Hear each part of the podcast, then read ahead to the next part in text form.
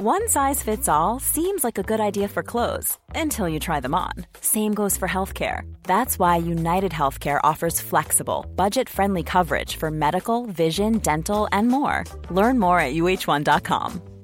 Many of us have those stubborn pounds that seem impossible to lose, no matter how good we eat or how hard we work out. My solution is PlushCare. PlushCare is a leading telehealth provider with doctors who are there for you day and night to partner with you in your weight loss journey. They can prescribe FDA-approved weight loss medications like Wagovi and Zepbound for those who qualify. Plus, they accept most insurance plans. To get started, visit plushcare.com slash weight loss. That's plushcare.com slash weight loss.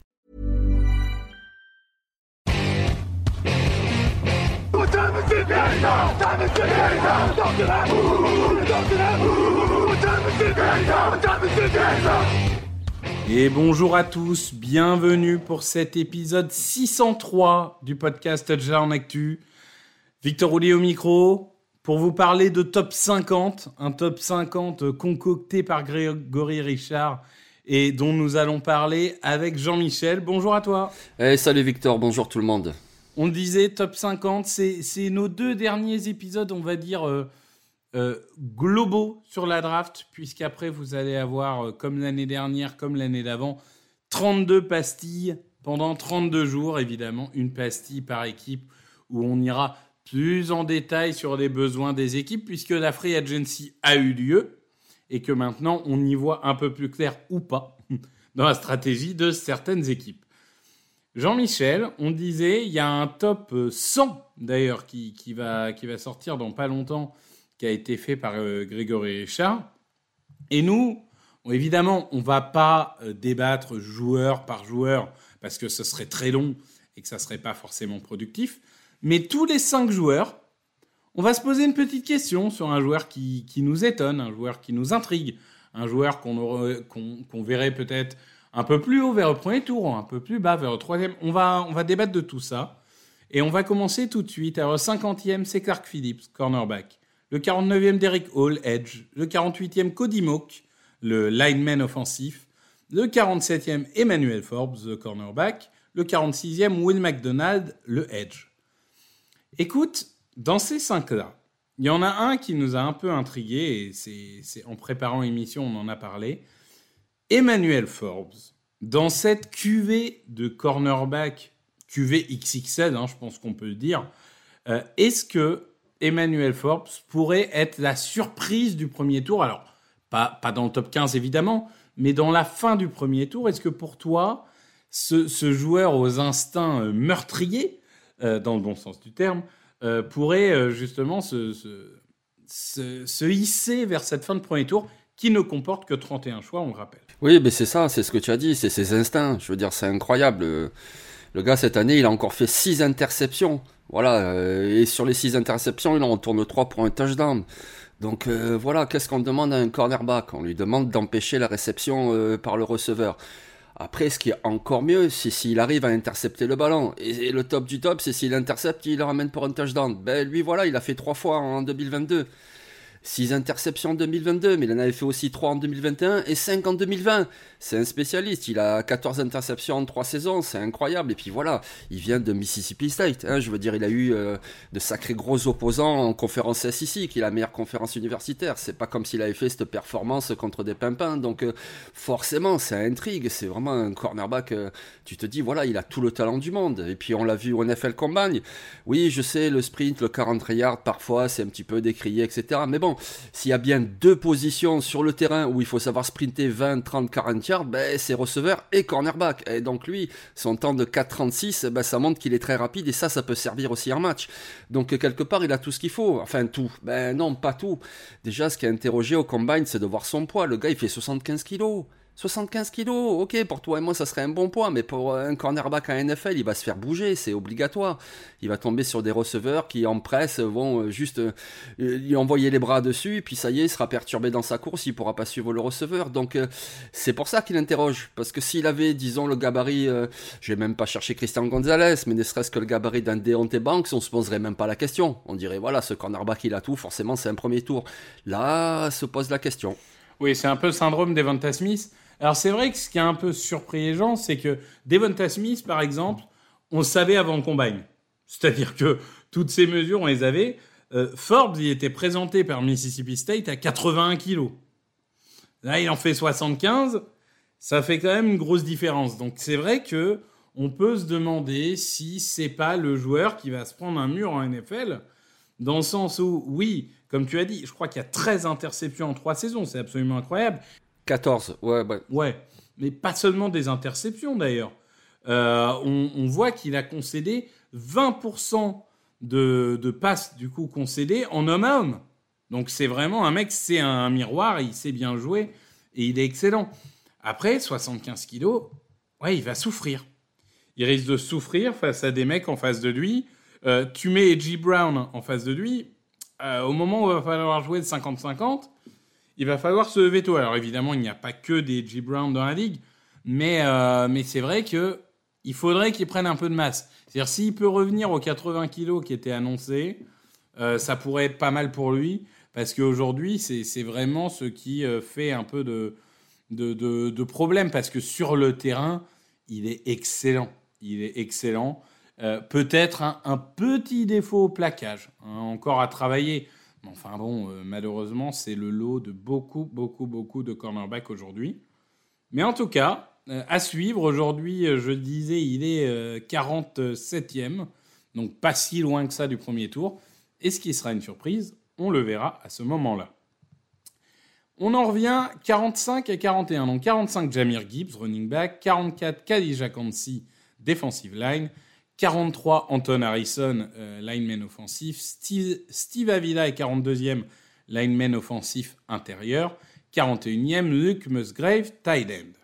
On a, avec Kaija Kansi, euh, un peu un phénomène qu'on voit assez régulièrement, euh, qu'on pourrait appeler entre guillemets scout de helmet, mais c'est juste que parfois, il y a des joueurs qui nous rappellent d'autres joueurs. Et Kaija Kansi, ben écoute, c'est le, le defensive tackle euh, explosif, rapide, productif, euh, toujours, euh, toujours plein d'énergie, qui arrive à faire plein de pénétration, qui est très, comment dirais-je, toujours en mouvement, toujours impactant, que ce soit sur le jeu de passe ou sur le jeu de course. Sauf que Kai Jacanti, il est entre guillemets un peu trop mince, lui aussi. Et c'est vrai qu'au niveau des running backs, ça peut parfois être un problème. Au niveau des linemen intérieurs, ça se voit euh, très très vite. Et je le disais, il nous rappelle quelqu'un, c'est qu'il vient de Pittsburgh et un defensive tackle euh, très bon en pénétration, impactant sur toutes les actions, mais pas assez gros. Ça nous rappelle un certain Aaron Donald à la sortie de sa draft. Est-ce que, je te pose la question euh, un peu plus tactique, hein, mais c'est assumé, est-ce que Kaija Kansi est le nouveau Aaron Donald bah, c'est sûr que cette comparaison, bah, déjà, elle est évidente, et puis ça risque aussi de le desservir, parce que être comparé à un des meilleurs de l'histoire, forcément, euh, on va toujours dire, ah oui, mais Donald c'était mieux, mais si, mais là, mais sinon, si on regarde juste le joueur en lui-même, Kalija Kansi, il est vraiment impressionnant. C'est vrai qu'il manque de gabarit, mais comme tu dis, qu'est-ce qu'il est pénétrant, que ce soit pour les mettre la pression et aplatir le quarterback, que ce soit également pour euh, franchir la ligne de scrimmage, se débarrasser des linemen offensifs et plaquer le coureur avant même qu'il ne franchisse la ligne d'engagement parce que voilà, il est très rapide, il est très explosif et en plus il a des super mouvements. Voilà, c'est un joueur très technique. En même temps, c'est pas étonnant, c'est quelqu'un depuis son adolescence, depuis qu'il joue au football, il est habitué à être confronté à des gars bien plus imposants que lui. Donc forcément, ça l'a obligé, ça l'a obligé à développer toute sa panoplie de moves, etc. Et il l'a. Donc du coup, oui, forcément, euh, son jeu fait vraiment penser à Rodonald. Et puis en plus, ben voilà, il y a eu l'NFL Combine et donc du coup, il a poussé la comparaison jusqu'au bout puisque il a fait un sprint de 4,65 secondes sur 40 yards. Aaron Donald avait fait 4,68 voilà, je veux dire. Euh, alors oui, eux, par contre, contrairement au cornerback, ils ne vont pas sprinter sur 40 yards. Mais pour les joueurs de cette position, ce qui est important, c'est surtout le temps après 10 yards. Et là, c'est pareil. Il a fait comme Donald. Il a fait une 64, alors que Donald avait fait une 63. Donc voilà, c'est à peu près le même type de gabarit, c'est le même type de jeu pénétrant. Ils ont les mêmes qualités athlétiques et en plus, il est très technique. Donc, euh, est-ce qu'il sera le nouveau Donald? Ça, évidemment, c'est tellement une grosse comparaison. Mais je veux dire, euh, pour moi, ça va être un très très bon joueur en tout cas. Oui, bah, c'est sûr que ça fait partie des joueurs. Lui, alors pour le coup, euh, là, du coup, on, disait il est, il est plutôt dans les places 40. Mais tu me dis qu'il a fini au premier tour. je ne suis pas particulièrement étonné là encore. C'est comme tous les ans, hein. on a beau avoir, on a beau avoir beaucoup d'avis, etc.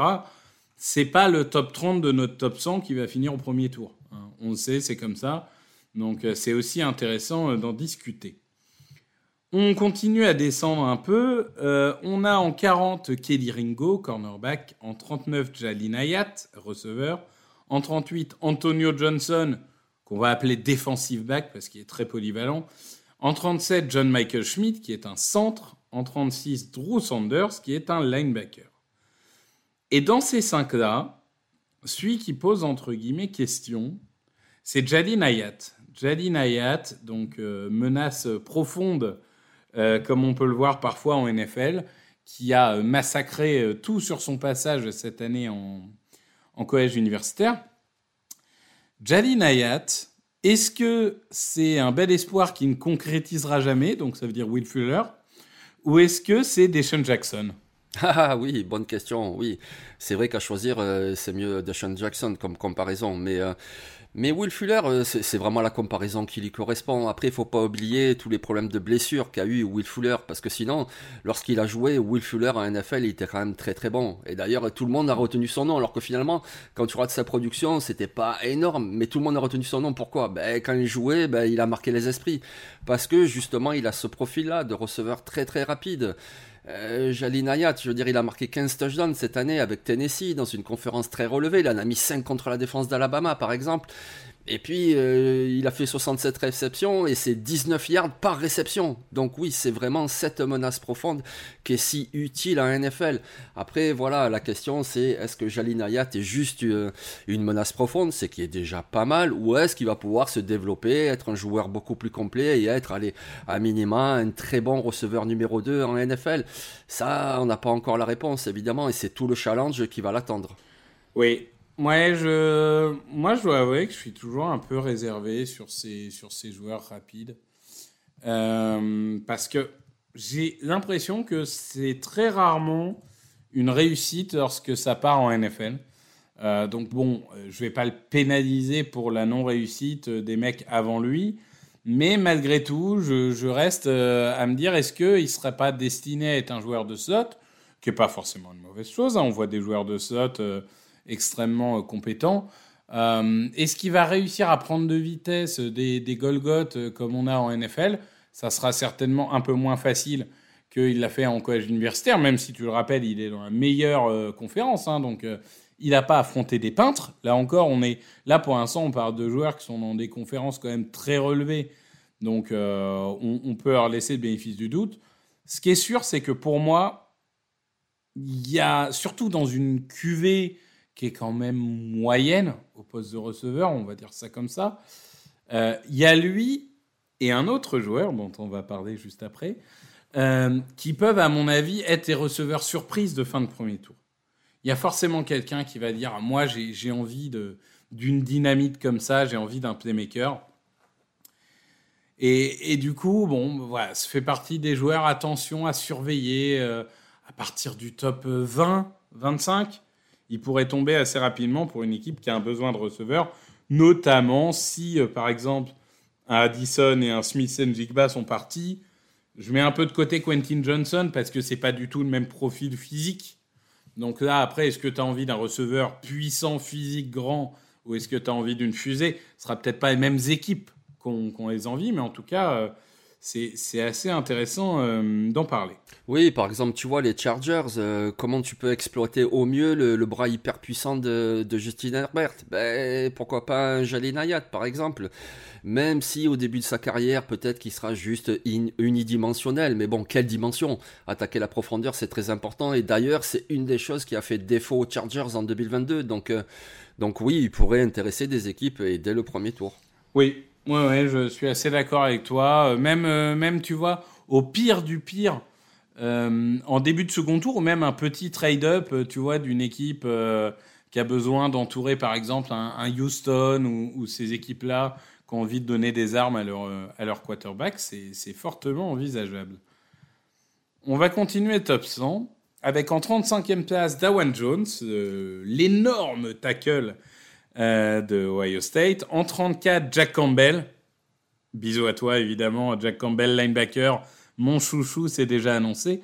En 33e, Ade Adebawore, donc qui est un lineman défensif, on va y revenir. En 32e, Blake Freeland, offensive tackle. Et en 31e, Isaiah Foskey, le edge de Notre-Dame.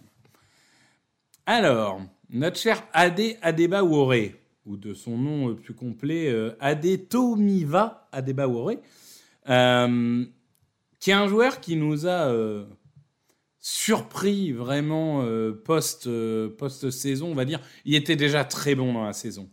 Mais il s'est vraiment, euh, il a confirmé derrière tout son talent, au point qu'on en parle au premier tour, alors qu'il y a encore quelques mois, c'était peut-être plutôt un joueur du fin de second tour, moitié fin de second tour. C'est un joueur qui est vraiment intrigant, parce que je n'ai aucune idée de où il sera euh, le meilleur en NFL. C'est-à-dire que pour l'instant, c'est censé être un defensive end. Euh, sauf que c'est un joueur tellement hybride que tu peux l'imaginer en 5 techniques, tu peux l'imaginer en 4 techniques, tu peux l'imaginer à l'intérieur en 3 techniques, joueur un peu libre, euh, capable justement d'être cette force un peu disruptive, je dirais, sur, sur la ligne. Il peut jouer de partout il peut euh, pénétrer la ligne à l'extérieur et à l'intérieur. Je trouve qu'on le voit plus régulièrement à l'intérieur. C'est aussi pour ça que j'aurais peut-être tendance à aimer le voir en trois techniques, voir ce qu'il peut donner. C'est un joueur avec une euh, capacité athlétique énorme, endurance énorme, euh, très puissant, très puissant, même face à des gardes, même face à des gros bonhommes, il les bouge. Hein il n'a pas peur, il, va au mastic, il met les mains, c'est vraiment, euh, vraiment impressionnant. Après, parfois, il lui manque un peu l'instinct du tueur. C'est-à-dire euh, ce, côté, euh, tu as, fait la différence. Alors oui, tu vas gêner l'action, mais va même la finir. Va rentrer dans la tête du, quarterback ou du coureur. Parfois, il, il est un peu soft là-dessus. Et puis, c'est un peu ces joueurs, il est très bon partout, mais qui sera excellent quelque part C'est toujours la question. Heureusement, c'est pas nous, c'est des gens beaucoup plus expérimentés et, beaucoup plus, euh, on va dire, euh, euh, talentueux que nous, que sont les coachs NFL qui vont avoir à régler ce problème.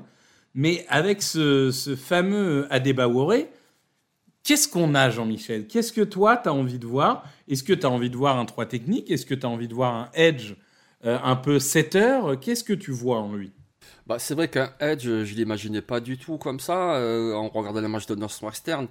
Mais quand tu vois qu'il court le 40 en 49, quand tu vois tous ces tests athlétiques, donc il peut très très bien bouger. Donc pourquoi pas, alors peut-être pas un edge qui correspondrait à une position de 7 techniques, mais plus un 5 techniques face au tackle. Donc c'est possible aussi, mais je pense peut-être un tout petit peu plus à l'intérieur. Mais alors du coup, ce qui joue contre lui, c'est pour ça qu'il pose question, c'est que il manque quand même de taille. Je veux dire, c'est vrai qu'il est très costaud. C'est vrai qu'il compense aussi cette taille avec une très bonne longueur de bras, ce qui fait que pour euh, l'allonge au niveau du duel, il arrive à bien placer ses mouvements de bras, ça lui sert. Et puis, comme tu l'as dit, il est puissant, donc euh, ça joue contre lui quand même ce déficit de gabarit. C'est pour ça que c'est pas une évidence. Mais bon, après, c'est quand même un très bon joueur de football. Il a prouvé à l'université. Je veux dire, il a eu 9 plaquages pour pète l'année dernière, 8,5 l'année d'avant. Euh, voilà, c'est quelqu'un qui vraiment va au charbon, qui a un gros moteur. Il y a toujours une place pour ce type-là de joueur. Après, voilà, c'est vraiment quelqu'un comment dire, il faudrait qu'il tombe avec un coordinateur défensif un petit peu créatif, qui pourrait un petit peu le bouger, un petit peu plus vers le tackle, un peu plus vers le guard, pourquoi pas carrément euh, entre le guard et le centre sur troisième tentative. Enfin, il va falloir un petit peu s'en servir comme d'une pièce d'échec, parce que là, du coup, il pourrait être vraiment efficace. Après, c'est pas le joueur, on se dit, bon, ben voilà, lui c'est bon, lui c'est un edge rusher, euh, lui c'est un obstacle, lui. Ah, Ade Adebawore, c'est vraiment un petit peu un joueur un peu hybride, quoi. Oui, bah, je pense que tu vois, dans la NFL d'hier, il aurait peut-être un peu été dévalué parce qu'on était dans une NFL qui, aimait bien quand même les spécialistes. C'était euh, quand même, euh, il fallait que chacun ait son rôle et euh, fasse ce qu'on lui demande exactement comme ça. Maintenant, j'ai l'impression que dans la NFL d'aujourd'hui, il y a beaucoup plus de défense hybride, il y a beaucoup plus de joueurs hybrides, des joueurs qui sont moitié linebacker, moitié safety, moitié lineman, moitié linebacker. Tu vois, tous ces joueurs-là, ou, alors euh, nickel cornerback, euh, safety, euh, on a même vu des Malcolm Jenkins qui évoluaient sur 4 ou 5 positions. Aujourd'hui, il y a en effet une appétence, je trouve, pour les joueurs polyvalents qu'il n'y avait pas hier. Et, du coup, je pense que ça va servir. Et on pourrait même, moi, de tous les joueurs dont on a discuté, c'est celui où on pourrait être surpris parce qu'il part en 17 ou en 18. Ah ouais, ah ouais, quand même. Hmm. Ouais, moi je pense qu'il y a un monde où, où il est la surprise de la draft en fait. Parce qu'il y a un mec qui se dit, moi je sais exactement comment je vais utiliser. Ouais. Après, je, je prends des risques, hein. je prends des risques, on, on verra bien. Euh, on continue et on va finir ce, cette première partie, entre guillemets, où on a été entre 50 et 25. Donc on a en 30e Deontay Banks, ce cornerback. En 29e Darnell Wright, le tackle. En 28e Zay Flowers, le receveur. En 27e Dalton Kincaid, de tight end. Et en 26e Jordan Addison, le receveur. Et en parlant de receveur, on va un peu boucler la boucle. Euh, parce que c'est vrai que c'est un peu euh, deux joueurs très comparables. Et, et je pense que c'est important de les mettre l'un face à l'autre, entre guillemets, dans un podcast. Euh, Zay Flowers, donc de Boston College, joueur qu'on connaît bien parce qu'il est là depuis un moment. Il aurait même pu se présenter l'année dernière. Il a choisi de revenir euh, dans, une université dont l'attaque n'est pas euh, florissante, on va dire. il, a, été un peu le, phare dans la nuit. Zay Flowers, là encore, on a un joueur rapide, menace un peu profonde si on veut. Peut-être pas aussi caricatural que, que Hayat. Zay Flowers, est-ce que c'est pas le la définition même du joueur de slot. Oui, sans doute, oui. Après, je pense qu'il peut tout faire. Il peut aussi jouer à l'extérieur. C'est pas vraiment le limiter qu'à ce rôle-là parce qu'il n'a pas un gabarit imposant. C'est possible aussi à l'extérieur. Il peut prendre la profondeur. Mais sinon, oui, slot. Et puis, slot, de toute façon, ouais, c'est un terme, quelque part, ça dénigre un peu, que ce soit pour les receveurs ou les cornerbacks. On parle de slot, on dit, ah ouais, c'est qu'un slot. Mais en fait, un slot, c'est hyper important. C'est hyper important. Tu penses qu'on dénigre encore dans la NFL de, de aujourd'hui le terme de slot? Parce que euh, je veux dire, on, voit des équipes où le receveur le plus productif, c'est le receveur dans le slot. Hein. C'est maintenant, c'est devenu presque commun. Hein. Oui, voilà, mais moi j'ai l'impression que si c'était pas un terme qui dénigre, on parlerait même pas de slot, on dirait receveur. Point. Mais bon, après, c'est possible aussi, on peut utiliser ce terme pour définir un petit peu sa position. Mais bon, de toute façon, Zay Flowers à Boston College, euh, il a montré qu'il pouvait jouer à l'extérieur comme dans le slot et euh, il peut tout faire en fait. Et donc c'est très important à l'intérieur du terrain parce que avec sa vitesse, je veux dire, il a une capacité d'accélération qui est incroyable. Donc même si c'est une petite passe dans une zone courte de, 4-5 yards, ben après il peut en gagner encore 4 ou 5 rien qu'en accélérant et même parfois beaucoup plus que ça. Et oui, Flowers, ça pourrait être une surprise du premier tour, une surprise parce que c'est un joueur très connu, mais on l'attend pas forcément, pas obligatoirement au premier tour, mais pourtant, pourtant, ça fait 4 ans qu'il euh, produit à l'université. Voilà, on voit bien euh, la qualité de ses tracés, on voit bien, voilà, il fait tout bien au poste de receveur. En plus, il a de la vitesse, il a plutôt des bonnes mains, c'est un joueur intelligent. Donc, euh, il pourrait très bien lui aussi partir au premier tour. On parlait de Jalien Hayat aux Chargers tout à l'heure. Ben, pourquoi pas un Flowers Ce serait un joueur vraiment très complet. Et quelque part, avec tout ce qu'il a montré à Boston College, en plus, tu le disais, avec un jeu au quarterback qui est vraiment pas, qui était pas extraordinaire, bah, tu te dis quelque part, c'est une valeur sûre. Alors oui, valeur sûre et draft, c'est pas, ça va jamais ensemble, mais voilà, lui te donne quand même beaucoup d'assurance. Oui, ben moi je vais aller un peu plus loin que toi. Euh, je pense que s'il évoluait à USC, euh, il serait aujourd'hui au même niveau qu'Addison dans les mock draft. Hein. Je pense qu'il n'y a que le fait d'être à Boston College qui se dessert. Quand tu vois les tests euh, athlétiques, etc., qu'a fait Jordan Addison euh, au combine, moi je ne suis pas particulièrement impressionné. Euh, je pense qu'il a bénéficié d'un système qui lui était très favorable en université dans une division qui n'est pas incroyable. Et je vois pas bien ce que Zay Flowers n'a pas par rapport à Addison, tu vois. Mm-hmm. Alors oui, on va me dire, une petite différence au niveau de gabarit, mais quand bien même, moi, je pense que Zay Flowers, c'est un receveur ultra complet. Et j'ai presque envie de dire que moi, ça me choquerait. Si jamais tu me dis qu'il y a eu quatre receveurs au premier tour, je serais choqué qu'il n'y ait pas Zay Flowers dedans. D'accord. Donc pour toi, les quatre, ce serait qui? Alors, Smith and Jigba, c'est sûr. Ouais. Addison, je pense qu'il finira par y être. Ouais. Et quatrième, enfin, et après euh, Hayat ou Johnson. D'accord, ouais. Et donc Zay Flowers qui pourrait prendre une de ces places-là. Zay, Flowers qui prendrait la troisième ou la quatrième place avec ces joueurs-là. Ouais, oui, oui, oui, c'est fort possible. Ah ben oui, oui, oui. Moi, moi je trouve qu'il y a un désamour pour ce joueur qui me, qui me surprend un peu. Alors peut-être que euh, je suis trop haut sur lui, mais, mais quand je vois sur le terrain, je, je me demande ce, que, ce qui lui manque par rapport à Addison.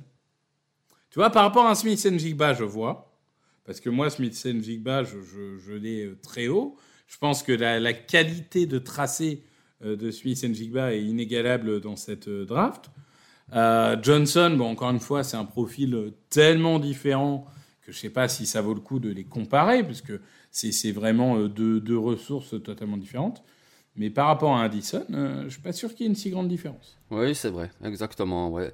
Et, quelque part, tu vois, les meilleurs receveurs de cette QV, ils ont tous à peu près le même gabarit. Hein. À part Quentin Johnson, qui est vraiment très grand. Mais sinon, tous les autres, ils sont pas très grands, plutôt vifs, avec des bonnes mains, qui courent des bons tracés. Euh, et, quelque part, c'est ce qu'on demande à un receveur. Hein. On lui demande pas forcément d'être costaud, hein, mais on lui demande d'être précis dans les tracés pour que le quarterback sache très bien où il va aller, qu'il ait confiance euh, en lui, dans ses tracés, qu'il peut anticiper même son tracé. Et ensuite, on lui demande ben, d'attraper le ballon, hein, c'est quand même la base, et puis ensuite ben, de gagner des yards. Donc euh, oui, que ce soit Addison ou Zay Flowers, ils sont tout à fait capables de le faire. Donc oui, c'est de, très belles options. Voilà, comme tu disais, c'est pas une cuvée extraordinaire, celle de receveur, mais il y a quand même de très bons joueurs là pour faire avancer une attaque. Hein. Non, je suis d'accord avec toi. Et, ça conclut euh, notre premier podcast. Donc on est allé de 50 à 26 euh, pour ce premier podcast. Et on se retrouve dans deux jours pour vous parler du top 25. Donc là, évidemment, on va rentrer... Euh, vraiment dans, le, dans, dans la zone premier tour presque assuré pour une grande majorité de ces joueurs-là et, des débats qui, qui promettent d'être brûlants. Merci Jean-Michel. merci Victor, bonne journée tout le monde. Merci à tous pour votre fidélité et rendez-vous dans deux jours. Salut, salut. Allez, ciao.